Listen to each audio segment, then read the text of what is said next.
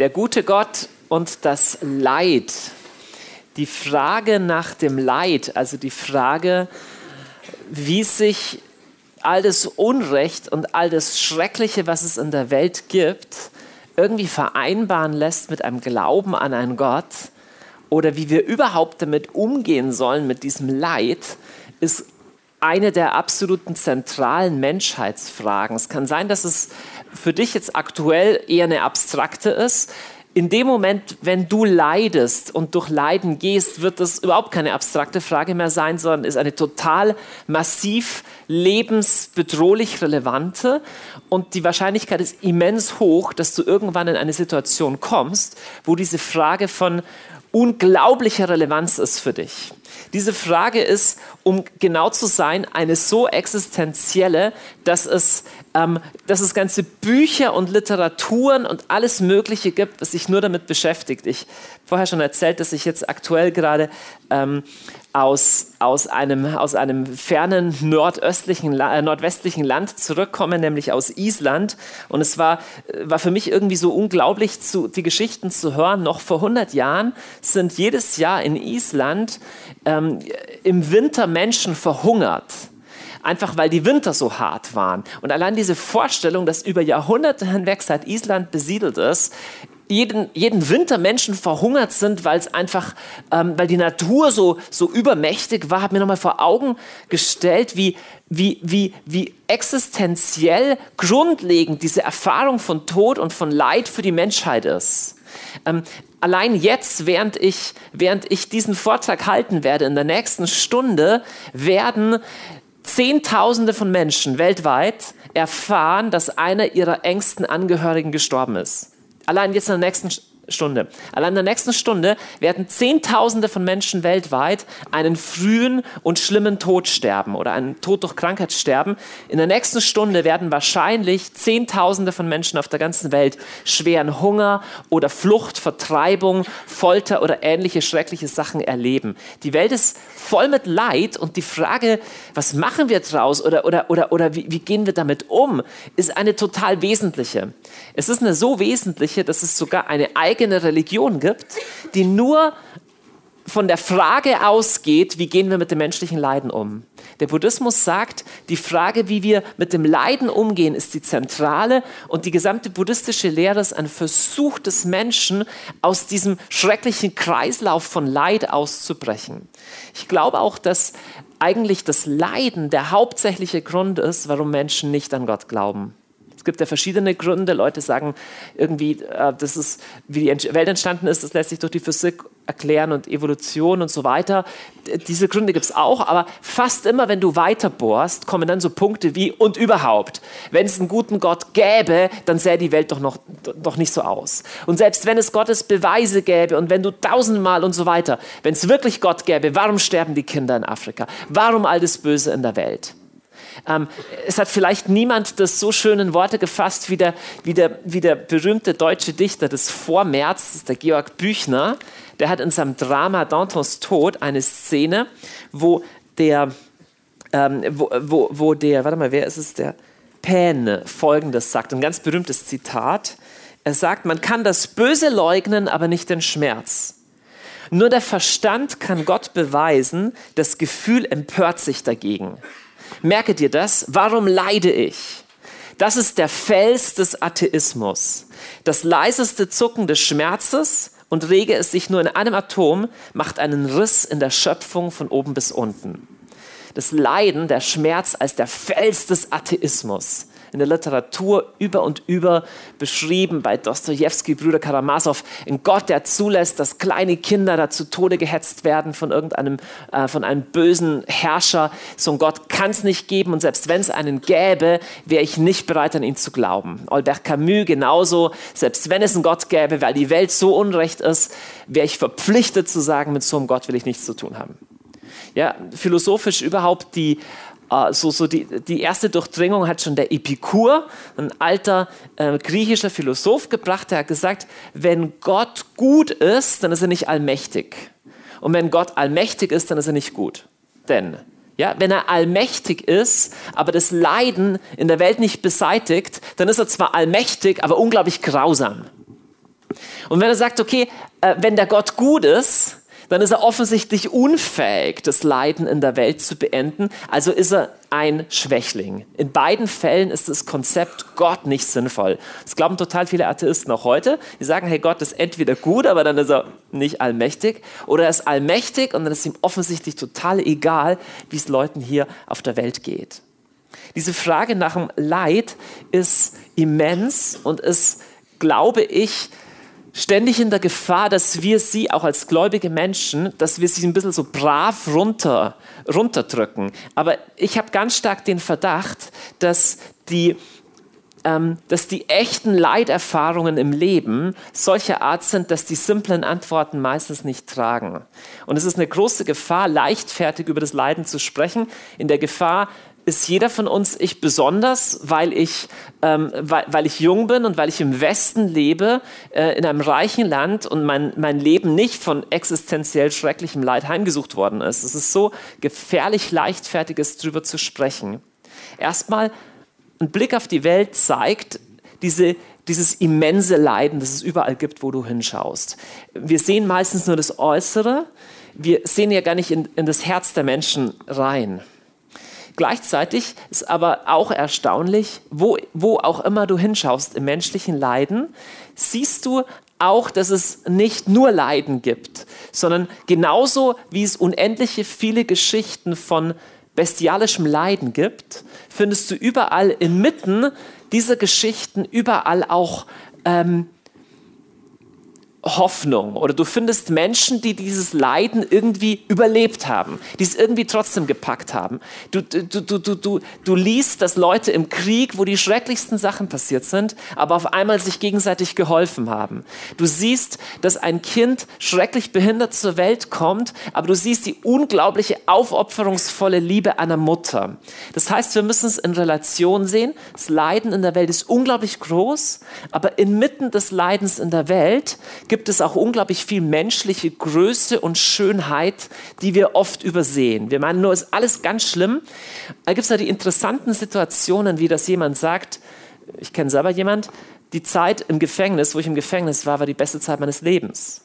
Ja? Oder jemand, den ich persönlich kennengelernt habe, der schwerste Verfolgung erlebt hat in, in dem Land, wo er herkam, nämlich in China, und der aber gesagt hat, gleichzeitig diese Zeit in Gefängnis und Verfolgung hatte was so Kostbares an Nähe mit Gott, was ich nachher so nie wieder hatte.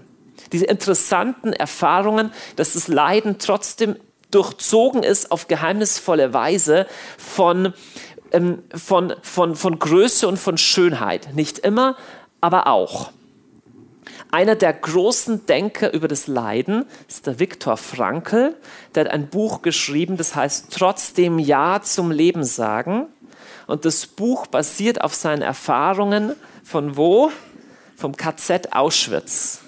Er sagt, im Konzentrationslager hat diese Frage sich so massiv gestellt, wie gehen wir um mit diesem unglaublichen Leiden? Jeden Tag sterben Menschen um mich herum. Und er ist selber durchgeschritten, hat sich durchgerungen zu dieser Haltung, trotzdem Ja zum Leben zu sagen.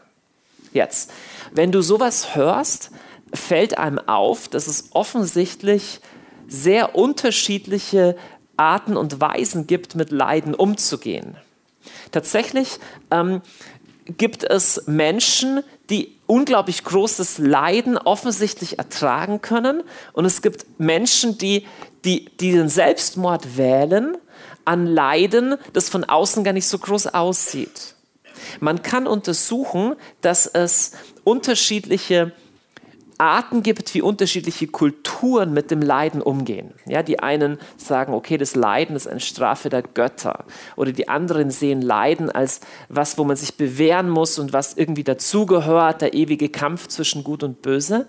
Und was ich so interessant finde, ist, wenn man unter dieser Hinsicht unsere Kultur untersucht, unsere westliche moderne Kultur, dann haben wir rein äußerlich momentan weniger leiden als jede andere Kultur zuvor. Also einfach nur so Sachen wie, wenn du zum Zahnarzt gehst, der reißt dir nicht wie noch vor 80 Jahren den Zahn ohne Betäubung raus, Ja?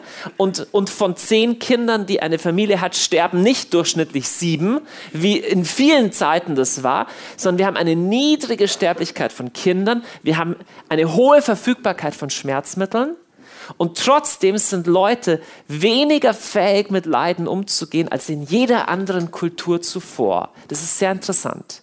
Das heißt, Leute, die mit schwerem Leid in Verbindung kommen, sind viel höher unter traumatischen Störungen oder viel häufiger betroffen von posttraumatischen Belastungsstörungen ähm, als in anderen Kulturen, können viel schlechter damit umgehen. Da gibt es unterschiedliche Untersuchungen zu dem Thema. Und dann stelle ich die Frage, okay, sehr interessant. Offensichtlich gibt es einerseits so das Leiden, dann gibt es andererseits diese Frage, wie gehen wir mit dem Leiden überhaupt um? Und ich möchte zunächst zu den Leuten kurz sprechen, die sagen, ich kann nicht an einen Gott glauben, ich kann nicht an einen guten Gott glauben, wenn ich all das Leiden in der Welt sehe. Ich glaube, dass diese Reaktion menschlich zutiefst verständlich ist, aber ich glaube, dass sie in sich überhaupt keinen Sinn macht. Und ich werde jetzt sagen, warum. Ein Atheist sagt, das menschliche Leben hat keinen Sinn. Wir sind einfach, was wir sind. Wir sind Biologie, wir sind Gene, wir sind Hormone, wir bestehen aus Materie. Und dazu gibt es da gibt's gute Sachen und schlechte Sachen. Und das Ziel des menschlichen Lebens ist letztendlich, hey, ein gutes Leben zu haben und Spaß zu haben. Das ist aber das Problem, wenn du leidest, kannst du keinen Spaß haben. Okay? Wenn du eine schwere Krankheit hast, kannst du keinen Spaß haben. Und jedes menschliche Leben hat Leiden im Paket drin. Das heißt, der Atheist kann aus dem Leiden per se gar keinen Sinn schlagen. Sein Leben ist einfach eine Flucht vor dem Leiden. Er muss ständig versuchen, Schmerz zu vermeiden, auch anderen Leuten zu helfen, aus dem Leiden rauszukommen. Es gibt auch große Humanisten, die sagen, ich glaube nicht an Gott, aber ich will menschliches Leiden verhindern. Aber sinnvoll ist das Gesamtpaket überhaupt nicht. Ich glaube, es ist das das Lebensmodell, mit dem du am schlechtesten überhaupt mit Leiden umgehen kannst. Das heißt, wenn du Atheismus wählst, würde ich sagen, du wählst eine Weltsicht, die dich am allerwenigsten ausrüstest, mit dem realen Leben zurechtzukommen. Denn das reale Leben ist voll, voll mit Leiden und genau für das Leiden hast du überhaupt keine sinnvolle Erklärung, weder, weder was es bringt, noch wirklich woher es im letzten kommt, warum diese Welt so ist. Aber ich möchte noch weitergehen und möchte den lieben Atheisten fragen, okay, du sagst also, wie äh, hier der in diesem Buch hier gerade zitiert, diese Welt ist ungerecht. Ja, warum muss hier jemand leiden? Oder hier Dostoevsky, warum muss da ein Kind, das ist total ungerecht, dass das Kind da umgebracht wird? Jetzt würde ich gerne meinen lieben biologischen Freund, äh, biologistischen Freund zur Hand nehmen und sagen, okay, aber wenn die Welt nur fressen und gefressen werden ist, mit Darwin und Zeug und nur Materie, dann ist es doch genau das, was du erwarten solltest. Warum regst du dich auf? Warum bist du empört über diesen Zustand? Du müsstest doch sagen, das ist einfach so, die Pflanzen, die verrotten und da sterben halt die Kinder in Afrika, ist super. Ja, eigentlich könntest du doch sagen, ja, wenn es einen Gott gibt, der hat es so erschaffen, ist kein Problem. Ja, weil so ist die Natur. Aber irgendwie glaubst du das nicht, sondern du nimmst Anstoß daran. Du sagst, nee, das ist aber nicht gut dass Menschen leiden. Es ist nicht gut, dass Kinder an Ebola sterben. Wenn es Gott gäbe, dürfte das noch nicht so sein. Und ich würde sagen, okay, woher kommt dieses Konzept von Gerechtigkeit in deinem Kopf? Das ist nirgends in der Welt. Woher kommt diese Sehnsucht oder diese Wahrnehmung, dass es doch eigentlich sowas geben müsste wie eine Gerechtigkeit? Für das hast du keine Erklärung, weil so eine Gerechtigkeit gibt es in der Tierwelt nicht. Das hat nichts mit der Evolution zu tun. Das ist auch kein physikalisches Gesetz. Diese Sehnsucht hat entweder keinen Sinn, dann macht dein ganzes Leben keinen Sinn und ist alles ein doofer Joke. Oder es ist die Sehnsucht, die wirklich auf irgendwas hindeutet. Aber einfach nur zu sagen, oh, keine Ahnung, ist keine Antwort drauf. Dieses, diese Frage nach, nach, nach dem Sinn von Leiden ist eine Frage, auf die ein Atheist absolut keine sinnvolle Antwort weiß. Okay, hm. spannende Frage. Woher kommt dann das Leiden und wie gehen wir damit um? Ich habe heute Abend eigentlich drei Schritte, die ich versuche mit euch zu gehen. Erste Frage ist, woher kommt das Leiden? Was ist unsere Theorie als Christen? Woher kommt das Leiden? Zweite, genauso wichtige Frage, wozu lässt Gott es zu? Also wenn es Gott gibt, jetzt wissen wir, woher es kommt. Warum beseitigt er es nicht einfach? Warum sagt er nicht Schluss damit? Also was ist der Zweck dahinter? Und schließlich die Frage, wie können wir sinnvoll damit umgehen? Und da will ich im Wesentlichen vier Scheinantworten entlarven. Also ich will sagen, warum diese Antworten nicht so viel bringen. Okay, schnallt euch an. Erstmal die simple, aber unendlich wichtige Frage. Woher kommt das Leid? Woher kommt das Leid in der Welt? An was denkt man, wenn man das Leid in der Welt denkt? Keine Ahnung, äh, eine Ehe, die zerbricht, die Kinder, die misshandelt werden, Kriege, Erdbeben, Katastrophen, Hunger.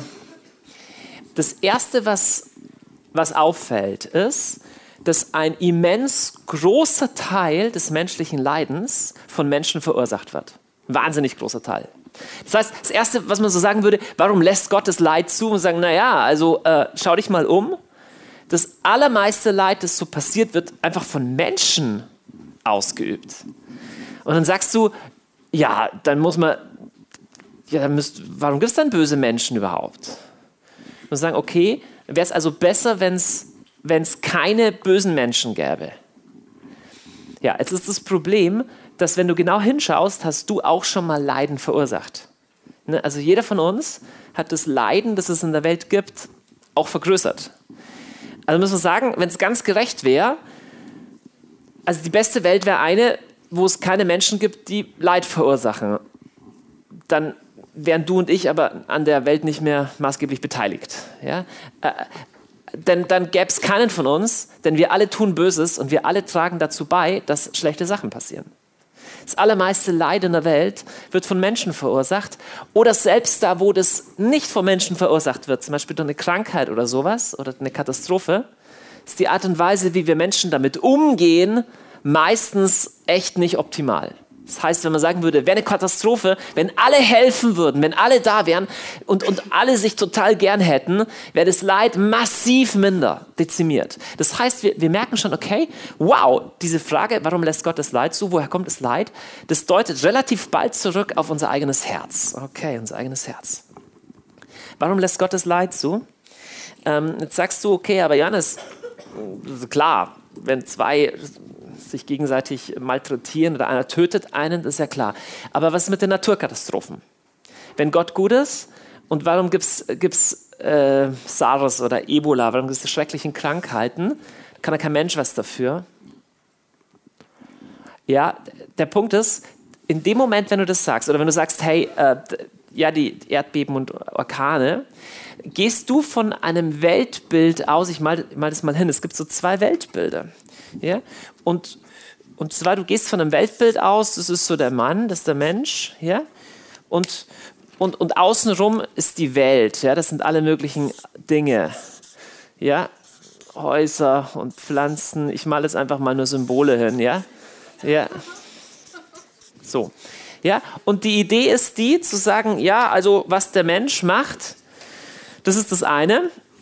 dann gibt es einfach die Welt und, und, und, die folgt ihren eigenen Gesetzen. Jetzt das Problem ist das, äh, das ist nicht die einzige Möglichkeit, die Welt zu denken. Um genau zu sein, gibt es immer mehr äh, physikalische Theorien, die eigentlich davon ausgehen, dass es nicht so ist, sondern dass das eigentlich total eng alles zusammenhängt. Ja, das ist ein eher holistisches Weltbild. Ähm, ich will nicht so tief reingehen in diese Theorien, die besagen, hey, dass selbst das Ding mit Masse und Energie und Geist, dass es so getrennt gar nicht ist, sondern dass es irgendwie einen komplexen Zusammenhang gibt. Wir sind ja nicht in der Physikstunde, aber ich will sagen, dass wie eigentlich ich, ich, glaube, alle Weltreligionen, wenn ich nicht irre. Aber auf jeden Fall, wie es das Judentum und das Christentum sieht, ist, die Welt ist ein ganzen Zusammenhang es ist interessant, es gibt diese Esoteriker, die sagen, hey, die Bäume, die sind nicht nur Materie, die haben auch irgendwie Energie und, und ist auch gut, wie wir mit den Pflanzen umgehen und das sind irgendwelche Schwingungen. Ich glaube das nicht unbedingt alles, aber ich glaube auch, dass sie irgendwas ahnen. Okay? Dass Natur nicht einfach nur irgendwie, okay, Baum, ist egal und so. Äh, die Bibel geht davon aus, dass es einen geheimnisvollen Zusammenhang in der Schöpfung gibt, wo alles zusammenhängt. Und die Bibel nennt es am Anfang, der, am Anfang der, der, der Geschichte von Gott und den Menschen so, dass Gott den Menschen einsetzt als, als Leiter über die Erde. Das ist eine interessante Vorstellung. Wir sind die einzigen Geschöpfe auf der Welt so, die über sich selber nachdenken können, die, die so eine hochentwickelte Sprache haben, die Bewusstsein haben, Geist haben. Und, und die Bibel geht davon aus, dass das nicht einfach irgendwie gar nichts zu tun hat mit dem Rest, sondern dass wir total viel zu tun haben mit dem Rest. Das ist ein holistisches Weltbild. Ich schreibe das mal hin. Holistisch. Holistisch heißt einfach mal ganz. So. Und die Idee ist die, zu sagen, hey, stell dir mal die Welt vor, nicht wie so ein Haufen von irgendeinem Zeug, sondern stell dir die Welt vor wie ein Uhrwerk, wo es ganz, ganz, ganz, ganz unterschiedliche Zahnräder gibt und die hängen alle zusammen. Ja? Und jetzt, es gibt einen, der hat dieses, dieses, dieses wunderbare, komplexe Ding designt, der heißt Gott. Und er hat alles seinen Platz. Und wenn alles seinen Job macht, läuft es wunderbar. Aber jetzt stell dir vor, eine von den Schrauben würde sagen, ich habe keinen Bock auf Uhrwerk. Immer in die eine Richtung drehen. Ich mache mein eigenes Ding. Ich drehe mich jetzt nicht mehr so, sondern ich drehe mich jetzt mal so. Ja? Und jetzt stell dir vor, äh, das zentrale äh, Rädchen von dem ganzen Uhrwerk hätte das getan. Okay, also stell dir vor, das, das macht auf einmal nicht, dreh mich andersrum. Das nächste, was du hörst, hörst, ist so. Und dann brechen irgendwelche Teile raus und dann fallen welche runter und dann fängt es zum Stinken an, ja, weil das läuft heiß und so und irgendwas schmort durch. Das ganze Ding wird nicht funktionieren. Wir sagen, hey, das ist doch nur ein Zahnrädchen. Genau, aber wenn das zusammenhängt, wenn wir davon ausgehen, dass die Welt tatsächlich irgendwie zusammenhängt, dann macht es total Sinn zu sagen, hey, weil der Mensch falsche Wege gegangen ist, hatte das total Auswirkungen auf alles Mögliche. Weißt du, wir sehen es ja im Kleinen schon, wenn wir, wenn wir irgendwie Schwachsinn machen, dann geht die Natur kaputt. Ja, also Naturverschmutzung und sowas. Aber wir haben überhaupt keine Ahnung, welche Zusammenhänge es sonst noch gibt. Und die Bibel sagt, hey, weil der Mensch gesagt hat, ich will rausbrechen aus dieser Ordnung Gottes, ich will nicht auf Gott vertrauen, ich will mein eigener Herr sein, meine eigenen Dinge machen, hatte das Effekte auf die ganze Natur und die ganze Natur funktioniert nicht mehr ganz so, wie es sein sollte. Ja, ist ziemlich interessant, kannst du mal drüber nachdenken, warum, warum, warum ist die Natur so gegen uns? Ja, warum gibt es Winter, wo die Leute erfrieren? Warum gibt es wilde Tiere, die einen auffressen? Oder irgendwelche Moskitos? Weißt du, dass, dass es kein Tier gibt, durch das so viele Menschen sterben wie durch Moskitos? Ja, Malaria und so Zeug. Warum ist es so? Hey, eine Erklärung ist es, die Tiere sind nicht gefallen. Ja? Die Natur ist nicht, hat nicht gesündigt. Die Natur verkündigt noch immer den Lob Gottes, nur wir nicht. Und deswegen erkennen die in uns Feinde. Ich finde es eine interessante Theorie zu sagen, hey, wir sind rausgebrochen aus der Ordnung Gottes und die Natur checkt, dass man uns nicht ganz trauen kann. Es gibt die unglaublichsten Geschichten. Es gibt die unglaublichsten Geschichten von Menschen, die total nahe mit Gott gegangen sind. Es wird es wird in der orthodoxen Kirche und in der katholischen Kirche, und ich glaube, dass es auch in der protestantischen Tradition Geschichten gibt, Leute, die total eng mit Gott gegangen sind, total viel gebetet haben, dass Tiere denen zugelaufen sind und die Tiere keine Angst mehr vor denen hatten, weil sie irgendwie gemerkt haben, hey, die sind safe. Jetzt sagst du, Tiere, Tiere sind doof wir haben keine Ahnung, inwieweit Tiere irgendwie die Geistwelt auch erahnen. Es gibt zumindest, ich will hier keine Riesentheorien machen, aber so viel steht fest. Unser Bild von Natur, irgendwas wächst ein Baum, hat nichts mit uns zu tun, ist ein sehr einseitiges Bild. Das Ding hängt zusammen, das Ding ist rausgebrochen aus der Grundordnung Gottes und seither läuft das Ganze nicht mehr rum. Jetzt ist die spannende Frage, warum hat Gott überhaupt eine Welt ermöglicht, wo das wo das möglich ist. Er hätte doch, hätte doch uns so erschaffen können, dass es einfach gut läuft. So, und jetzt ist das Problem folgendes. Gott will eine Sache total. Er findet eine Sache unglaublich gut und das ist freiwillige Liebe. Freiwillige Liebe, sagst du, warum findet Gott es so gut? Ja, das ist gar keine Entscheidung von Gott, sondern es ist, wer Gott ist. Ja, das ist eine Notwendigkeit seines Wesens. Gott kann gar nicht anders als freiwillige Liebe zu sein und alles für freiwillige Liebe zu geben. Das bedeutet, Gott erschafft eine Welt, in der freiwillige Liebe möglich ist. Jetzt, ist schon interessant, gell? Ähm, wir leben in einer Welt, in der das Böse möglich ist. Gott hat eine Welt erschaffen, in der es möglich ist, dass Kinder umgebracht werden. Das ist nur möglich, weil Gott dem Menschen freien Willen gab. Aber jetzt kommt's. Ebenfalls nur durch den freien Willen möglich wird, dass der eine dem anderen hilft. Nur durch den freien Willen möglich wird Heroismus, dass einer sagt, ich bin jetzt tapfer, ich springe über meinen eigenen Schatten. Nur durch den freien Willen möglich wird selbstlose Liebe. Alles, was tugendhaft und, und schön und, und, und, und ehrenvoll und wertvoll ist, wird auch nur möglich durch freien Willen. Wenn wir alle Roboter wären, gäbe es kein Leiden in der Welt, weil es keinen freien Willen gäbe, gäbe es aber auch keine Liebe und keine Barmherzigkeit, gäbe es keine Treue, gäbe es keine Hilfsbereitschaft, gäbe es keine Gnade. All das ist nur möglich, weil Menschen sich auch dagegen entscheiden könnten. Nur weil Feigheit möglich ist, ist auch Tapferkeit möglich. Und Gott hat im Wesen seiner selbst dieses, dieses ähm, dieses Streben und diesen Wunsch nach freier Liebe. Und deswegen erschafft er die Welt. Und Gott kann nichts erschaffen, was sich selbst widerspricht. Das ist die alte Frage. Kann Gott einen Stein erschaffen, der größer ist, also der so groß ist, dass er nicht mehr selber heben kann? Hm. Antwort. Gott kann alles erschaffen, was nicht in sich ein Widerspruch ist. Okay? Sie sagen, kann Gott einen quadratischen Kreis erschaffen? Muss sagen, quadratischer Kreis ist Schwachsinn. Das Problem ist nicht, dass Gott es nicht kann, sondern das Problem ist, dass dieses Konzept logisch in sich keinen Sinn macht. Okay? Das ist nicht ein Defekt, was Gott nicht kann, sondern es ist ein Ding, das ein Denkwiderspruch ist. Genauso ein Denkwiderspruch ist Roboterliebe. Okay? Zu sagen, ich lasse dir die freie, ich lasse dir die freie Wahl, aber ich weiß im Vorhinein schon, was rauskommt, ist ein Denkwiderspruch in sich selbst. Wenn du sagst, hätte Gott nicht die Welt erschaffen, so erschaffen können, dass alle Menschen nur das Gute tun, die, die schlichte Antwort ist nein, das wäre eine Welt, in der es keine Liebe gäbe. Denn Roboterliebe, also Liebe, wo von vornherein vorbestimmt ist, dass du gar nicht anders kannst, ist keine Liebe, ist ein Widerspruch in sich selbst. Ja, Leute fragen, ist es möglich, dass ein guter Gott Menschen in die Hölle schickt? Die einfache Antwort ist, wenn Gott wirklich die Liebe ist, gibt es eine Freiheit, sich dafür und dagegen zu entscheiden. Weißt was bin ich für ein Vater, wenn ich zu meiner Tochter sage, Schatz, willst du einen Apfel oder eine Birne? In beiden Fällen bekommst du eine Birne. Na toll. Ja, willst du mich lieben oder nicht? In beiden Fällen fädel ich so ein, dass du Ja sagst. Nein, ist nicht. Gott ist von seinem Wesen her freie Liebe, freilassende Liebe. Und deswegen ermöglicht er ein Universum, ermöglicht er eine Welt, in der das Böse auch möglich ist. Jetzt sagst du, hey, aber lohnt sich das Ganze überhaupt? Und das immer bei einer bedeutend, bedeutend wichtigeren, oder nicht bedeutend wichtigeren, aber entscheidenden Frage. Und diese Frage lautet, lohnt sich das Ganze?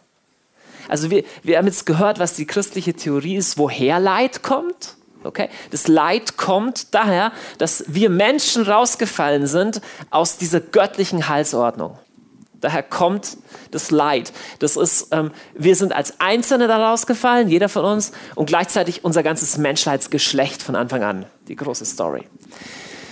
Jetzt ist die Frage, okay Gott, wenn du das von Anfang an wusstest, dann ist es ja saugemein von dir. Ist ja schön, wenn du das toll findest, wenn freie Liebe entsteht, aber das heißt, du hast eine Welt erschaffen, in der Konzentrationslager möglich sind. Wer kann an so einen Gott glauben? Und es ist nicht mehr die Frage, woher kommt Leid, sondern die Frage, wozu soll Leid angeblich dienen oder wozu lässt Gott es zu? Und um so eine Frage zu beantworten, will ich erstmal die Frage stellen, was könnte denn theoretisch Leiden Positives bewirken? So, ich stelle einfach mal die Frage, äh, gibt es irgendwas, was Leiden bewirken kann? Leiden kann bewirken, jetzt an Positiven. Gibt es irgendwas, wo wir sagen würden, okay, das wäre vielleicht was, ähm, was in sich so wichtig ist, dass es irgendwie rechtfertigt, dass es dann ein Universum mit Leiden gibt. Lass uns mal überlegen, was ist der Effekt von, von was, wenn ein Mensch durch Leiden, durch schwierige Situationen gegangen ist, was ist einer der möglichen Effekte? Ein relativ offensichtlicher Effekt ist, dass man ein bisschen mehr gewöhnt ist. Ja? Also im Sinne von, ja, jemand, der durch Leiden gegangen ist, bekommt ein bisschen ein härteres Fell, wird nicht genauso leicht erschrocken, wenn was Ähnliches wiederkommt. Ähm, die Bibel beschreibt es relativ schön. Der Paulus schreibt im Römerbrief wie folgt. Wir rühmen uns unserer Bedrängnis, das heißt, hey, wir sind sogar stolz drauf, dass es manchmal schlecht läuft. Auch interessant. Ja? Denn wir wissen, Bedrängnis bewirkt Geduld. Geduld aber Bewährung, Bewährung Hoffnung. Die Hoffnung aber lässt nicht zugrunde gehen, denn die Liebe Gottes ist ausgegossen in unsere Herzen durch den Heiligen Geist, der uns gegeben ist. Paulus sagt, hey, durch Leiden, durch Bedrängnisse wächst Geduld und Geduld bewirkt Bewährung. Das bedeutet einfach nur, dass wir weniger leicht im Leben einknicken, dass wir treu bleiben, auch wenn Gegenwind kommt. Und das Traurige ist einfach, oder das Doofe ist, ich glaube, dass, dass sowas wie Lebenserfahrung in Geduld, dass du das, dass du das wirklich nur durch schwierige Zeiten bekommst. Also das kannst du nicht in Büchern lesen oder sowas. Das ist wie, wie, wenn jemand durch was gegangen ist, was echt hart ist, hat dadurch was gelernt, das nennt die Bibel Bewährung, was du anderweitig nicht, nicht haben könntest. Ja? Das heißt, äh, kann doch immer schrecklich, absolut furchtbar sein, aber auf jeden Fall kannst du Geduld aus dem Leiden als Kapital schlagen. Was zweites, ähm, was alle erfahren, die durch schweres Leid gehen, ist erstens, dass du lernst, dass manche Beziehungen nicht tragen, aber andere schon. Leidenschaft in der Regel unglaublich tiefe Beziehungen. Wenn du zwei Leute begegnest, die durch extremes Leid gemeinsam gegangen sind, die haben eine gemeinsame Ebene, die, äh, an die kommst, da kommst du sonst gar nicht hin. Und gleichzeitig merkst du andere Beziehungen, die waren gar nicht viel wert. Im Leiden zeigt sich das. Das Leiden bringt hervor tiefe, tiefe Beziehungen und eine Vertiefung von Beziehungen. Ähm, ich glaube, dass das auch die Beziehung zu Gott betrifft, dass da eine andere Qualität an Tiefe reinkommt, aber auch an menschlichen Beziehungen. Du lernst Menschen, die leiden oder wenn du selber leidest, auf einer anderen und tieferen Weise kennen, als wenn alles gut läuft. Was völlig offenkundig ist, ist, wenn du in eine leidvolle Situation kommst, gesetzt den Fall, ähm, du bekommst einen Anruf, okay, ein naher Verwandter liegt im Sterben. In dem Moment ist dir total egal, ob du die Hauptspeise im Restaurant noch fertig gegessen hast. Okay, du springst ins Auto und fährst dahin.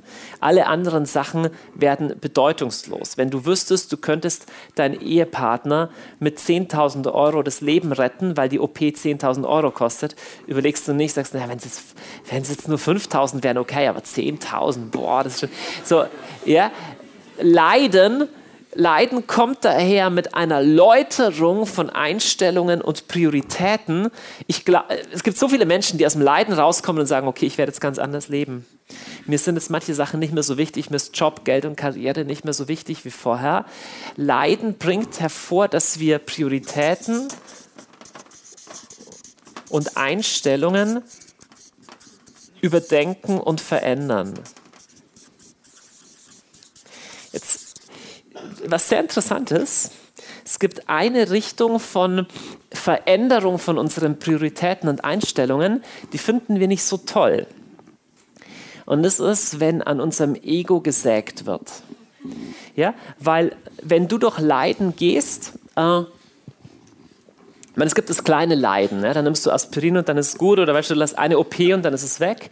Aber wenn du an einem Punkt nicht weiterkommst und es ist lange da und es ist lange da, es hat was zutiefst Demütigendes.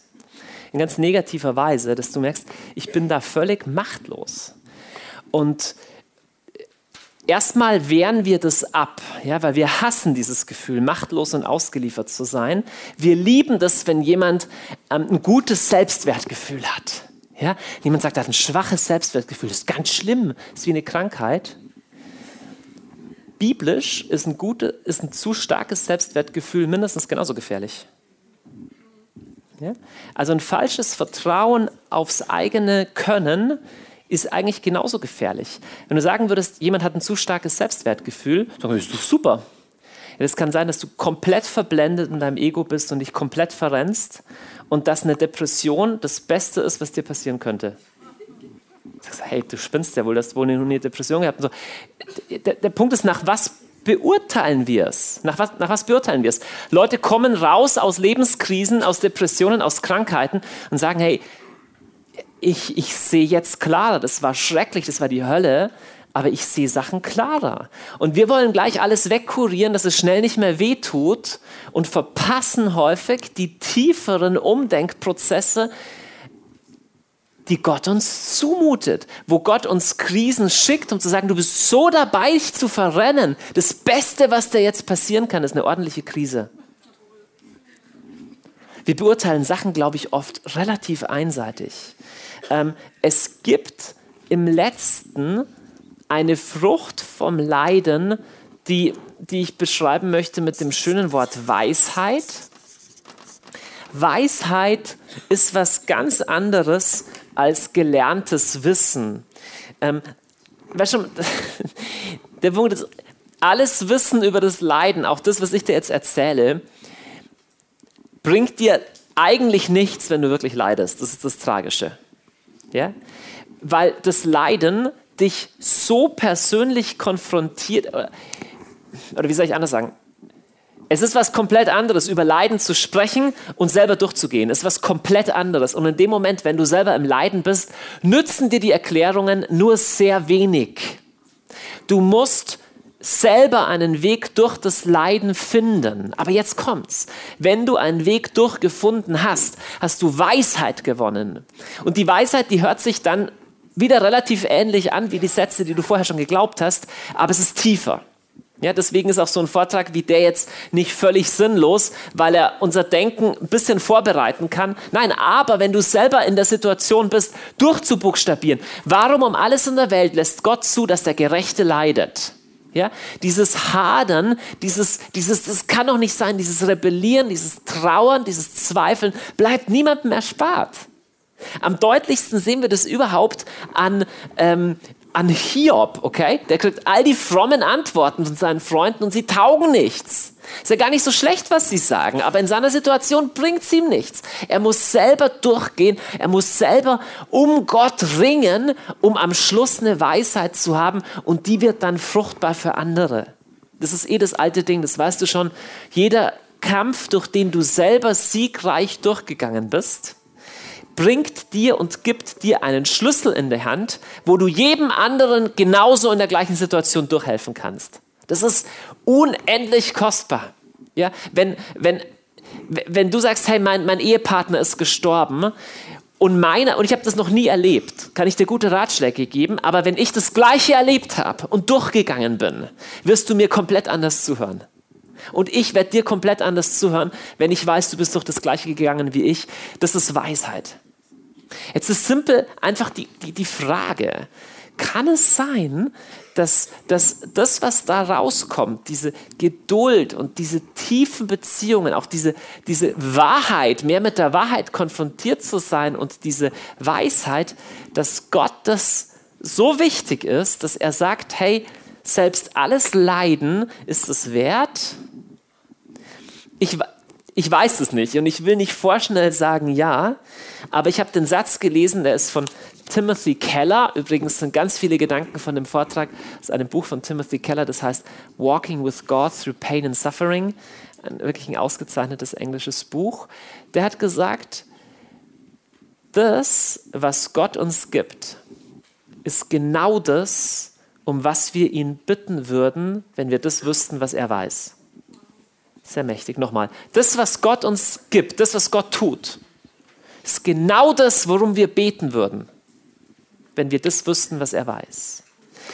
Das ist deutlich mehr als eine fromme Vertröstung. Ich staune jedes Mal wieder.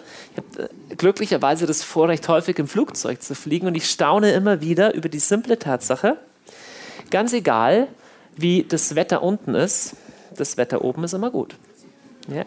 Äh, äh, keine, keine wahnsinnig tiefsinnige Aussage, aber du hast das ist echt unglaublich. Wie jetzt bei uns in Deutschland das Wetter ist, zwei Wochen ist Nebel und, und, und manche sagen schon, hey, der Glaube an den Frühling ist ja auch eine Religion, gell? Kann man, weiß man nicht, über jeden. Also, also irgendwie, oder gibt es die Sonne überhaupt noch oder ist die auch schon abgedankt und so. Und, und vorher, man kann sich gar nicht vorstellen, der tiefste, tiefste Schlamm und Smog und hängt da. Und du weißt nach 1000 Meter oder was, du steigst durch und oben ist immer die Sonne. Die Frage ist, kann es eine ähnliche Perspektive oberhalb unserer Menschheitsgeschichte geben, die genauso aussieht? Das, was die Bibel sagt, das ist so unglaublich.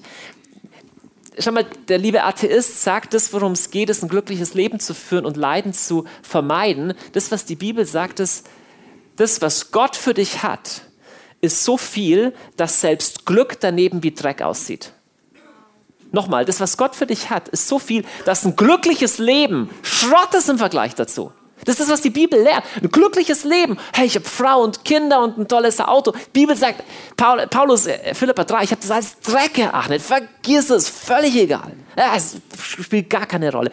Freunde, wir haben ein so westliches Wohlfühl irgendwie Evangelium, wo es darum geht, dass Gott uns hilft, dass wir einen richtigen Partner finden und dass unsere Wunden schnell verheilen, dass die Kinder in eine gute Schule kommen. Ja, auch das, aber das ist überhaupt nicht der Punkt. Natürlich hilft uns Gott auch in dem. Die Wahrheit ist, wir sind für so viel unglaublich Größeres und mehr erschaffen, dass, dass diese Sachen überhaupt nichts bedeuten. Das, das gesamte Neue Testament sagt, hey, es ist es wert für Jesus sogar alles aufzugeben, sogar dein Leben aufzugeben, die ganze Sicherheit aufzugeben, weil da so viel mehr wartet. Das Problem ist, dass wir dieses so viel mehr so schwer greifen können. Ich bin so erstaunt. Ich, ich habe ja vier Kids und und, und manche Sachen, die ich, die ich denen sage, da muss ich zu ihnen sagen, ich kann es dir jetzt nicht erklären. Papa, warum muss ich Latein lernen, Klavier üben äh, und so weiter. Und ich kann nur sagen, Schatz, ich kann dir den Sinn teilweise erklären, weil das dann und dann sinnvoll ist. Sagen sie, ja, aber das ist, wenn du mich wirklich lieb haben würdest, dann würdest du erlauben, dass ich jetzt spiele. Und dann sage ich, nee, weißt du was? Macht es einfach nur, weil ich sag und einfach nur, weil ich 36 bin und du 8. Und weil ich mehr weiß als du. Und für das Kind ist das wie voll gemein. Ja, ich verstehe es, weil du nicht weiter siehst, als du siehst. Tu es, weil du mir vertraust, weil ich dich lieb habe, weil ich dein Papa bin und weil ich 36 bin und du bist 8. Und ich glaube, Gott spricht so ähnlich mit uns.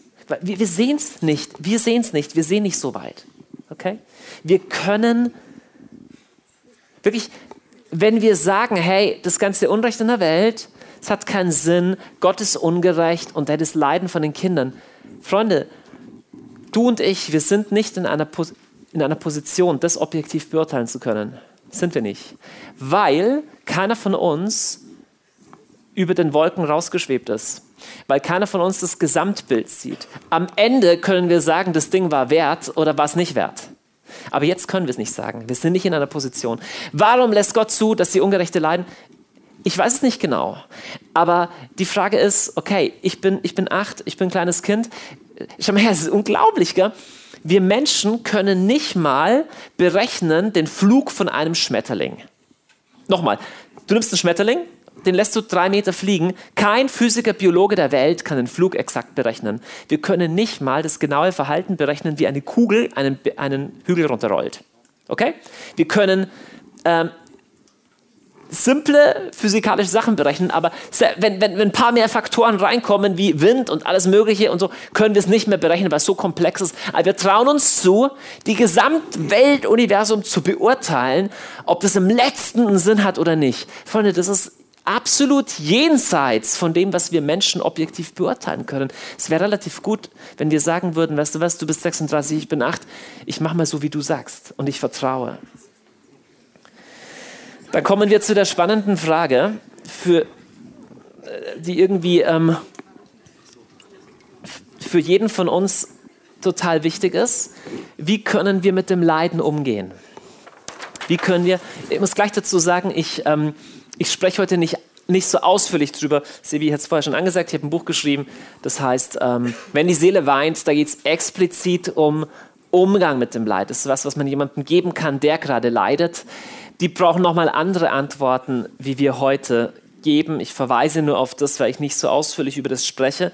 Mir ist es heute Abend eher wichtig, vier Pseudo-Antworten zu entlarven. Ich sage Pseudo-Antworten, weil die sind Halbwahrheiten. Da ist was Wahres dran, aber sie sind auch nicht nur wahr. Und ich sage euch die erstmal, weil das sind so fromme Halbwahrheiten, denen wir relativ oft aufsetzen. Das erste ist, der Gerechte leidet weniger. Ja? Ja, ich schreibe die erstmal her. Der Gerechte leidet weniger. Einfach so diese Vorstellung, ähm, wenn jemand wirklich mit Gott geht, dann, dann passieren ihm gewisse Dinge nicht oder seltener oder weniger lang. Das zweite ist, aus Leiden lernt man was. Sagst du, hey, Moment, das hast du doch gerade selber gesagt. Hm, ja, schauen wir uns genauer an. Da ist natürlich eine Wahrheit dran, aber es ist nicht alles wahr dran. Aus Leiden lernt man was. Das nächste ist, alles Leiden hat einen Sinn.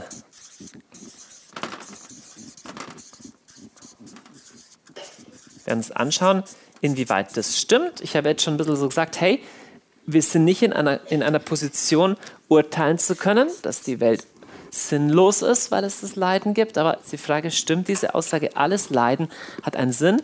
Und die letzte ähm, Aussage, die nenne ich, Leiden ist illegal.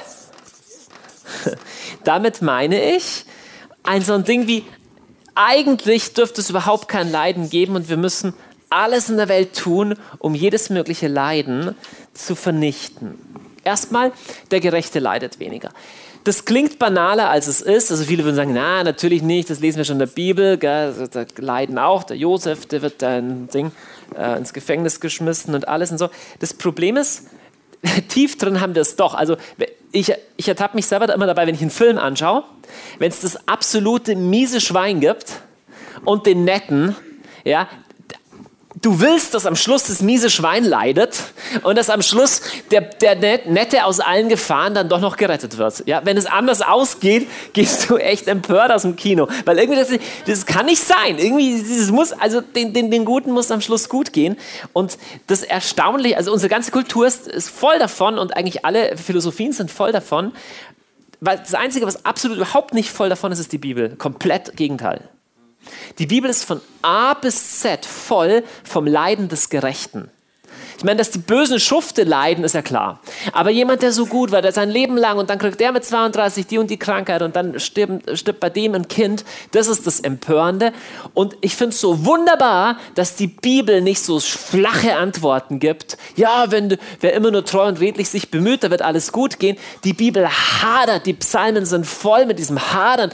Warum gedeiht der Frevler? Da gibt es eine Stelle, er kann fast nicht mehr aus den Augen sehen vor Fett, weil es ihm so gut geht. Dem Frevler, ja, und der andere, der andere Tag für Tag, ja, Tag für Tag, Tag für Tag ist irgendwie, äh, werde ich gezüchtigt. Schau mal, der Witz ist, es gibt eine billige Religiosität, die glaubt, der liebe Gott ist meine Versicherung gegen das Leiden und gegen das Sterben.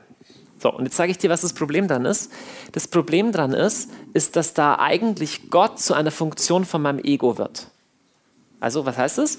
So, also eigentlich, ich habe keinen Bock drauf, dass es mir schlecht geht, weil ich bin der Mittelpunkt der Welt und überall in der Welt gibt es Leiden, aber für mich wird doch das Universum bitte eine Ausnahme machen. Und, und jetzt brauche ich einen lieben Gott, der sicherstellt, dass auch wirklich alles nach meiner Nase geht. Weil es kann ja wohl nicht sein, dass ich leide, also die anderen schon, aber, aber ich doch nicht. Und, und, und, und die Bibel schneidet durch, durch dieses Konzept. Weißt du, wir sagen das nicht so banal. Wir sagen einfach nur so, du musst einfach nur fest glauben. Wenn du stark genug glaubst, dann, dann ja, damit, mach, damit lügen wir uns in die Tasche. Schau mal, ich glaube schon, dass sowieso ist ja klar, dass Gott Wunder tut und dass Gott uns mächtig aus Sachen errettet. Aber das Leiden bleibt trotzdem ein Thema. Selbst wenn du viele Krankenheilungen erlebst und Wunder, die Gott in deinem Leben tust, wirst du an Punkte kommen, wo es Leiden gibt. Und offensichtlich Offensichtlich lässt Gott eine Welt zu, wo das auch so ist. Offensichtlich findet er es besser so, aus welchem Grund auch immer. Gott ist nicht meine Versicherung für, für das, dass es immer nach meiner Nase geht. Lass uns anschauen, wie die Bibel darüber spricht. Kann überhaupt nicht die Rede sein davon, dass die Bibel, ähm, dass die Bibel verheißt, dass jemand, der immer gerecht ist, dass dem nichts Böses widerfährt. Der Psalm sagt sogar das Gegenteil. Psalm sagt, ich finde es wunderschön, nahe ist der Herr den zerbrochenen Herzen. Das ist ja gemein, warum zerbrechen die Herzen überhaupt? Kann es sein, der Gerechte, dem es am Herz geht, super. Nee, der hat ein gebrochenes Herz und der Herr ist ihm aber nahe. Nahe ist der Herr den zerbrochenen Herzen. Er hilft denen auf, die zerknirscht sind. Der Gerechte muss viel leiden. Oh, finde ich so toll. Der Gerechte muss viel leiden, doch allem wird der Herr ihn entreißen. Ja, es ist schön, dass der Herr ihn entreißt, aber warum überhaupt erst das Leiden? Keine Ahnung. Aber offensichtlich steht hier in der Bibelstelle, du weißt du was, egal durch was du gehen musst, ich werde dir total nahe sein.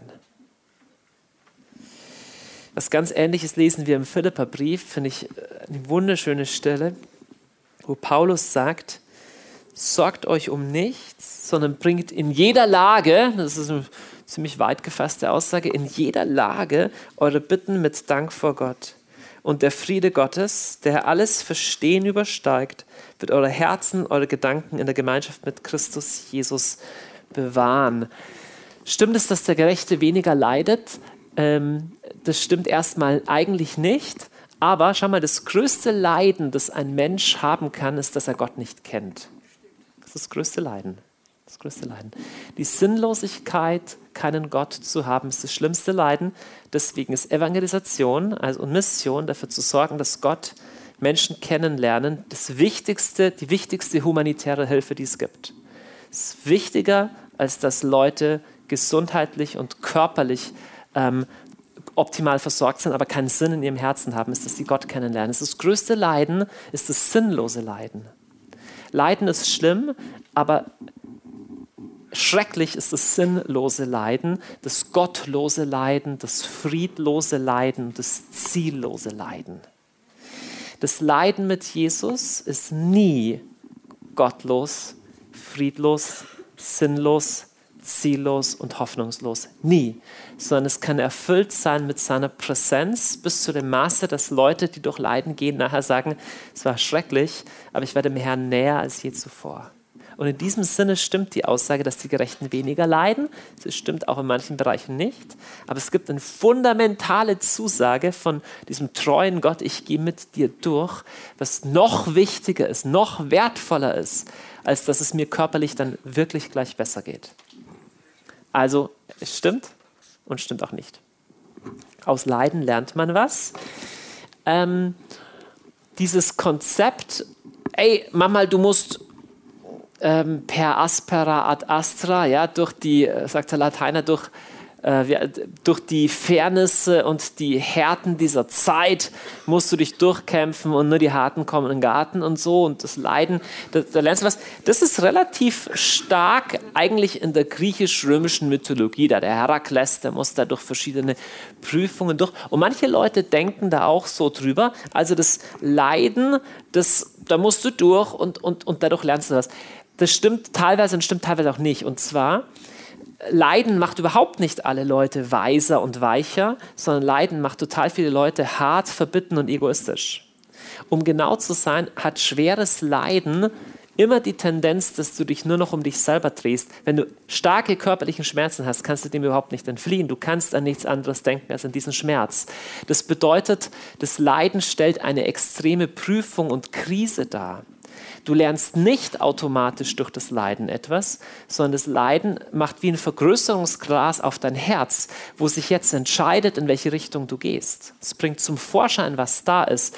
Deswegen müssen wir für Leute, die im Leiden sind, beten dass sie diese Prüfung gut bewältigen. Einfach nur zu sagen, der durch sein Leiden, durch das alleine wird er schon, nee, durch das alleine wird er noch gar nicht.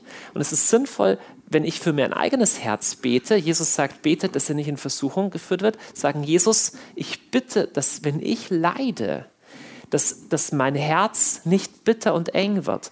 Der Viktor Frankl sagt, ähm, viele Leute stellen Fragen an Gott, warum lässt er was zu und so. Viktor Frankl sagt, viel spannender ist das, eigentlich stellt das Leben Fragen an uns. Die Frage ist, welche Antwort geben wir? Das Leben stellt eine Frage durch eine Krise. Welche Antwort gebe ich? Und eine richtige und eine gute Antwort zu geben, eine, die mein Herz weitermacht, die mein Herz geduldiger macht, ist im Leiden richtig schwer. Ist richtig schwer, weil es zum Vorschein bringt, was da ist, wie schwer es ist, wirklich zu lieben, wirklich selbstlos zu handeln. Also von daher, es gibt so eine Pseudo-Erlösungslehre, so wie, dass das Leiden an sich was Läuterndes hat. Nee, hat es nicht. Das Leiden kann dich genauso innerlich zerfressen und kaputt machen. Was Läuterndes hat was anderes. Das werden wir gleich sehen. Kommen zu dem nächsten Ding. Alles Leiden hat einen Sinn. Das ist ein bisschen so, ähm, gibt Leute in manchen Frömmigkeitstraditionen, wo das Leiden fast was Erstrebenswertes wird. Sowas wie, ähm, ja, das Leiden, das ist manchmal Gottes kostbarstes Geschenk, weil durch das Leiden können wir, das können wir dann aufopfern oder können wir teilhaben am Erlösungsleiden Jesu und so. Da ist eine Teilwahrheit dran, aber es ist auch sehr viel Unwahrheit dran. Das ist ein bisschen, ein bisschen, ein bisschen trickreich. Das Erste, was auffällt, ist, dass Jesus nicht positiv über das Leiden spricht. Ja, Jesus nimmt Leiden weg, Jesus heilt die Menschen. Jesus hat nie einen Kranken zurückgeschickt und gesagt, siehe, ich könnte dich heilen, äh, doch du trage in Demut deine Krankheit, ist besser für dich. Ist schon komisch. Ist schon komisch. Auch in den Psalmen zum Beispiel, wir, wir, wir haben ständig dieses Klagen und Hadern mit Gott, das offensichtlich okay ist. Also offensichtlich ist es kein Problem, dass der, dass der Beter zu Gott echt mal schreit und klagt und ich verstehe das nicht. Jetzt zu glauben, dass durch mein Leiden irgendwas automatisch was Gutes passiert. Wenn ich genug leide, dann manche Leute sagen das auch echt so, die sagen, ich habe die Krankheit, aber ich weiß, die dient dazu, dass dann jemand in meiner Familie sich bekehrt. Äh, ist was Gefährliches drin und es ist eigentlich eine relativ gefährliche Überhöhung meines Egos.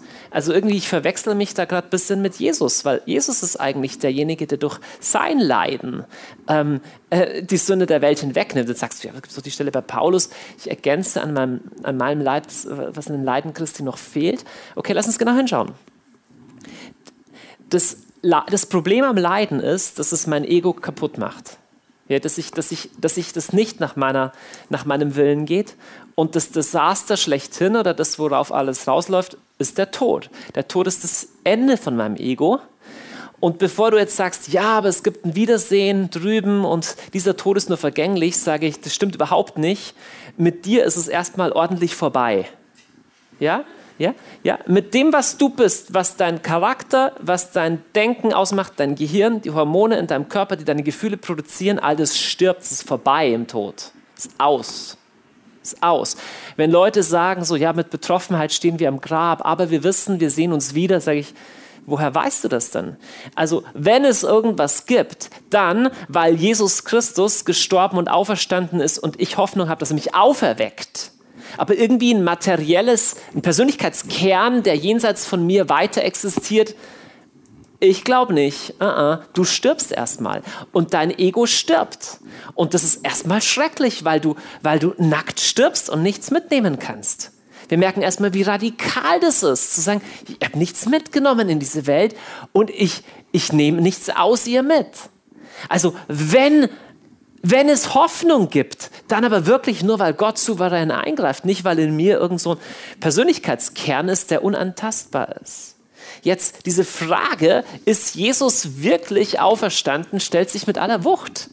Ja, ist dieses Grab wirklich leer oder nicht? Oder ist es wirklich so wie, wie, wie, wie Camus, ja, der hat ein Buch geschrieben, Die Pest, da gibt es diesen Dr. Rieu und der weiß, dass es sinnlos ist, weil es nichts bringt, aber er hilft, hilft den Leuten trotzdem, er weiß, die Pest wird später mal wieder ausbrechen und dann sterben viele, aber trotzdem, er macht immer weiter. Ist wirklich, schau mal, Leiden und Tod konfrontiert uns mit der Tatsache, dass unser Leben wirklich sinnlos ist. Ja, du kannst das Gefühl haben, du stirbst, es war alles umsonst. Weil was wir auf der Erde aufbauen, nicht bleibend ist. Sagst du, aber ich habe mich in andere Leute rein investiert, du hast doch keine Ahnung, ob die dann das tun, was du von ihnen wolltest. Und dieses Moment der Sinnlosigkeit sollten wir nicht zu schnell wegschieben. Das Leiden ist nicht einfach sinnlos, äh, nicht einfach sinnvoll. Im Leiden drin ist ein Element von Sinnlosigkeit. Ich kann es nicht anders in Worte fassen und ich kann es nicht besser in Worte fassen wie der Paulus. Lass uns mal lesen, wie Paulus das schreibt über die ganze Schöpfung. Er sagt, die Schöpfung ist der Vergänglichkeit unterworfen, nicht aus eigenem Willen, sondern durch den, der sie unterworfen hat.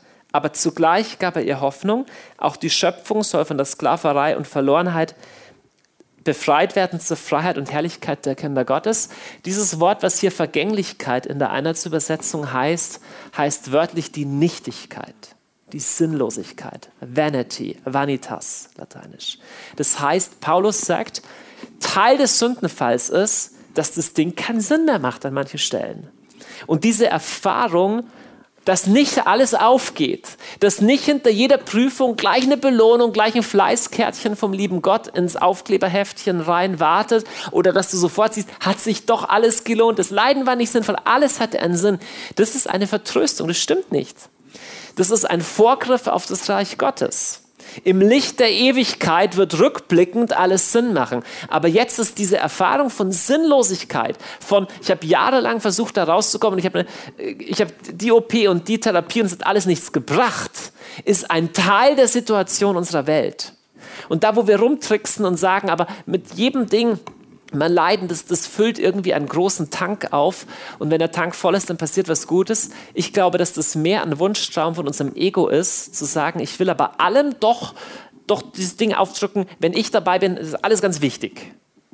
Und die Wahrheit ist, nein, dein Leben, dein Leben dreht sich gar nicht nur um dich. Dieses Ding, wow, es gibt Sinnlosigkeit, es gibt Sachen, wo ich keine Erklärung habe ist Teil von unserer, von unserer Situation als Mensch, ist ein wichtiger Teil. Jetzt sagst du aber, wie ist es dann mit dem, mit dem Leiden? Das kann doch wirklich eine Anteilnahme am Leiden Christi sein. Das kann es tatsächlich, aber jetzt kommt's. Das, was das positiv macht, ist nicht, dass das Leiden gut wäre, sondern nur die Liebe, mit der du durch dieses Leid durchgehst. Das Leiden an sich hat keinen positiven Wert. Es ist nicht so, wenn genug Leute gelitten haben, dann ist das kosmische Gleichgewicht hergestellt. Das stimmt nicht die Liebe, die sich bewährt selbst im Leiden. Dies, dies das, was selbst im Leiden einen Sinn verleiht. Wisst ihr, was der Unterschied Versteht den Unterschied? Wir kommen theologisch in was Komisches rein, wenn wir sagen, das Leiden ist eigentlich gut, das sind die schönsten Geschenke des Himmels, wenn ich mal eine Mandelentzündung bekomme. kommen eigenartige Theorien raus. Es ist viel sinnloser zu sagen, hey, was auch immer kommt, ertrage ich im Glauben mit Jesus. Und diese Liebe zu Jesus ist das, was selbst sinnlosen Situationen einen Wert und eine Tiefe verleiht. Nur so macht es Sinn mit irgendwie Anteilnahme am Leiden und Aufopfern und diese ganzen Sachen. Okay, grundsätzlich, wir sollten vorsichtig sein mit diesen Leiden hat einen Sinn und diesen Erklärungen. Ja, auch hier wieder die Freunde von Hiob hatten super Erklärungen für alles und hat gar nichts gebracht. Es gibt im Leiden manchmal Erklärungen, die wahr sind, aber die mehr verletzen als helfen die wahr sind, aber die nicht wirklich helfen. Und häufig geben wir zu schnell Erklärungen, auch uns selber gegenüber. Wir sagen in der Regel zu schnell ist alles wieder gut. Ja, mit dem Herrn überwinde ich. Meistens bedeutet es einfach nur, dass wir dem echten Prozess ausweichen und den auf später verschieben. Ähm, ich glaube, dass wir uns gegenseitig zu schnell äh, sagen, Geld passt schon wieder. Ich glaube, die meisten Sachen gehen tiefer, als wir glauben und brauchen länger zu heilen, als wir glauben. Das ist auf jeden Fall ein bisschen mein Verdacht. Lass uns zum letzten Punkt kommen, der ist relativ ähm, leicht erklärt. Leiden ist illegal. Äh, lächelst du vielleicht ein bisschen mhm. über diese Aussage? Wenn ähm, wenn man mit viel Leid konfrontiert ist oder wenn man ein sehr sensibler Mensch ist, der das sehr stark spürt, wie sehr Leute leiden oder auch Tiere leiden oder die Natur leidet, dann kann eine Regung in deinem Herzen kommen, die so empört ist über das Leid, die das so ungerecht findet, dass du dadurch sogar der Ankläger Gottes wirst. Jetzt äh, ein bisschen, ein bisschen schwierig. Schau mal her. Es gibt eine Empathie, ein Mitfühlen mit dem Leidenden, wo Paulus sagt, weint mit den Weinenden. Das extrem wichtig ist. Nicht vorschnell eine Erklärung geben, zu sagen, du, ich weine jetzt einfach mit dir. Es gibt aber eine Grenze, wenn die überschritten ist, es gibt eine Loyalität mit dem Leidenden, es gibt ein Mitschwingen mit dem Leidenden, wo du untergehst in diesem überwältigenden Leiden, wo du sagst, es ist so grauenhaft, wo ich dir gerne sagen würde, du hilfst dem Leidenden nichts, wenn du gemeinsam mit ihm verzweifelst. Es ist wirklich wahr, du hilfst ihm schon, wenn du wirklich verstehst und wirklich zuhörst, aber dann auch Perspektive gibst. Wenn du nicht zu diesem Glaubensakt dich durchringst, zu sagen, und der Herr ist trotzdem gut und es geht trotzdem weiter, dann ist die Gefahr die, dass du zum Ankläger Gottes wirst. Ja, ähm, das ist manchmal so, ich erlebt, wenn man, wenn man sagt, hey, sowas wie, und Jesus ist es trotzdem wert, Jesus ist es sogar wert, dass Menschen für ihn sterben, sagen Leute, hey, das ist herzlos und wenn ich in der Situation wäre, ich könnte nur noch verzweifeln und zu Gott schreien, ähm, da, da würde ich gern sagen, hey, da sind wir in Gefahr, in so eine Haltung zu kommen, zu sagen, wenn Gott wirklich gut wäre, dann gäbe es so viel Leiden gar nicht. Und es ist der gleiche Geist, wie der gesagt hat zu Jesus, wenn du wirklich Gottes Sohn wärst, dann würdest du von diesem Kreuz runtersteigen. Das ist gefährlich. Mir hat jemand mal gesagt, ähm, der mit sehr viel Leiden zu tun hat, der mit sehr viel Leiden unterwegs ist, gesagt, du, die Leute, die ich begleite, für die ich da bin, ich erlaube denen ihr Leiden. Wow, was heißt das denn? Ja, ich, ich, ich, ich höre zu, ich bin ein Freund, ich stehe bei, aber ich habe nicht den Anspruch, ihm das Leiden wegnehmen zu können, denn ich bin nicht das Lamm Gottes, das hinwegnimmt und trägt die Sünde der Welt. Ich bin es nicht. Und wenn dieses Leiden da ist, dann offensichtlich, weil es Gott zugelassen hat. Aua, das tut weh, aber es ist offensichtlich so. Wenn wir wenn wir meinen, das Leiden anderer tragen zu können, tragen zu müssen, weil die Welt ist so voller Leiden. Ich will jemand sein, der die Lösung ist. In der Regel überforderst du dich selber und in der Regel wirst du bitter gegen Gott, dass er das überhaupt erlaubt, dass er nicht genauso empathisch und liebevoll ist wie du. Ähm, es gibt ein Mitschwingen mit dem Leidenden, was den Leidenden entmündigt und dich selber überfordert. Den Leidenden entmündigt im Sinne von, also wenn es jemandem so schlecht geht wie du, dann kann ich total verstehen, dass man total verzweifelt ist. Nee, das entmündigt den anderen, weil an den anderen stellt das Leben auch eine Frage. Und jetzt ist die Frage, welche Antwort gibt der andere? Ich kann nahe bei ihm dran sein, aber ich kann diese Last nicht tragen, ich kann sie nicht wegnehmen. Und Gott ist gerecht und Gott ist gut in allem, was er tut, auch da, wo ich es nicht verstehe. Jetzt wenn all diese Sachen nur so halbrichtige Antworten sind, was ist eine Antwort? Da ist über alles auch was Wahres dran. Ja? Auch diese Empörung über das Leiden ist ja, da ist ja auch was absolut Menschliches und Richtiges dran. Was ist die eine Antwort, die wir eigentlich immer, immer brauchen und zu der unser Herz eigentlich reifen soll? Es ist die simple Aussage, ich habe neulich erst darüber gesprochen auf der Mehrkonferenz, es ist die simple, simple, simple und unglaublich wichtige Aussage, dieses unpopuläre Wert der Gottesfurcht. Nochmal Definition, Gottesfurcht ist nicht Angst haben vor Gott. Gottesfurcht ist in Realität einschätzen, wer du bist und wer Gott ist. wer du bist und wer du nicht bist. Es gibt zwei Bibelstellen, mit denen ich euch zum Abschluss vertraut machen möchte, die ich so unglaublich schön finde. Die erste steht im Buch Kohelet, ein Buch im Alten Testament. Und etliche Übersetzungen übersetzen sowas wie Gott hat alles zu seiner Zeit auf vollkommene Weise gemacht. Ich habe es selber aus dem Hebräischen wörtlich übersetzt. Wörtlich steht da, ähm, Kohelet 3, Vers 11, Gott macht alles schön zu seiner Zeit. Überdies hat er die Ewigkeit in alles hineingelegt. Im Hebräischen steht da wirklich Jaffa, das heißt schön. Gott macht alles schön in seiner Zeit. Das kann entweder heißen in Gottes Timing, in Gottes Zeit, kann aber auch heißen, wenn die Sache soweit ist. Freunde, es gibt Schönheit, die nicht sichtbar wird wenn nicht vorher was schwer war. Es gibt Schönheit, die nur aufstrahlt in Leuten, die auch durch was Hartes gegangen sind. Ist es denkbar, dass am Ende der Welt, wenn alles vorbei ist, wir sagen, Gott macht alles schön. Es hat ganz schön gedauert, bis das fertig war, aber das Ergebnis war Schönheit. Das ist genau das Bild, was die Bibel zeichnet. Ich weiß, ich habe das Buch fertig gelesen, es geht gut aus. Super. Wir, wir siegen am Schluss. Ja? Und also das ist die Perspektive, die die Bibel am Schluss gibt. Auch nicht irgendwie, für die einen geht es gut aus, für die anderen furchtbar und sowas. Das Endergebnis ist, dass alle sagen, Herr, deine Wege waren gut. Und am Ende steht diese unglaubliche Trost, tröstliche Aussage über Gott selber. Er wird alle Tränen von ihren Augen abwischen. Der Tod wird nicht mehr sein, keine Trauer, keine Klage, keine Mühsal, denn was früher war, ist vergangen. Er, der auf dem Thron saß, sprach, seht, ich mache alles neu. Das ist die Aussicht, die Gott gibt. Das verheißt uns Gott schon teilweise hier auf der Erde. Schon hier auf der Erde dürfen wir an ihn glauben, Herr, du wischst Tränen ab, du hilfst mir durch, du ermutigst mich, du tust Wunder, du erhörst Gebete, du heilst Kranke. Amen, das tut er. Und im Großen und im Kompletten laufen wir auf diesen Zustand aber noch hin. Und so können wir die Spannungen, auch die Geschichten, die wir nicht verstehen, im Vertrauen auf ihn bewältigen. Im letzten, im Blick auf den Gekreuzigten in dem alles zusammenkommt. Der selber zu Gott schreit, hey, warum hast du mich verlassen? Der selber offensichtlich in dem Moment nicht mehr wusste, was der Sinn von alledem ist.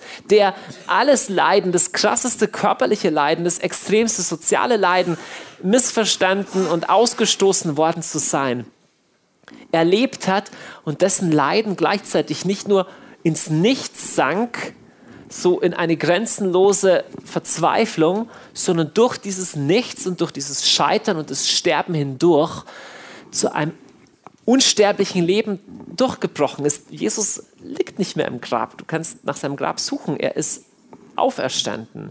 Er ist unsere lebendige Hoffnung und der gleiche Jesus wird genauso dein Leben und das Leben der ganzen Welt vollkommen machen. Er ist wirklich der Papa, der 36 ist. Du bist wirklich das Kind, das 8 ist. Und du kannst wirklich sagen, ich verstehe bei weitem nicht alles, aber du bist gut in dem, was du tust, in allem, was du tust. Ich kann auf dich vertrauen, auch da, wo ich dich nicht verstehe. Und es ist die Haltung, die wir Gottesfurcht nennen. Und in ihr ist Hoffnung, in ihr ist eine Quelle von Leben, in ihr ist auch Freude und Frieden, auch inmitten des schlimmsten Leides, das wir nicht kleinreden können, das wir nicht nivellieren können, von dem ich selber keine Ahnung habe, aber von deinem Leiden persönlich keine Ahnung. Niemand kann da in das Herz eines anderen reinschauen. Aber es gibt Hoffnung im Kreuz, es gibt Hoffnung in Jesus, es gibt Hoffnung in dieser Botschaft für jeden Einzelnen. Lass uns aufstehen und einfach eine Zeit nehmen, in der wir jetzt beten und, und, und, und Gott erheben.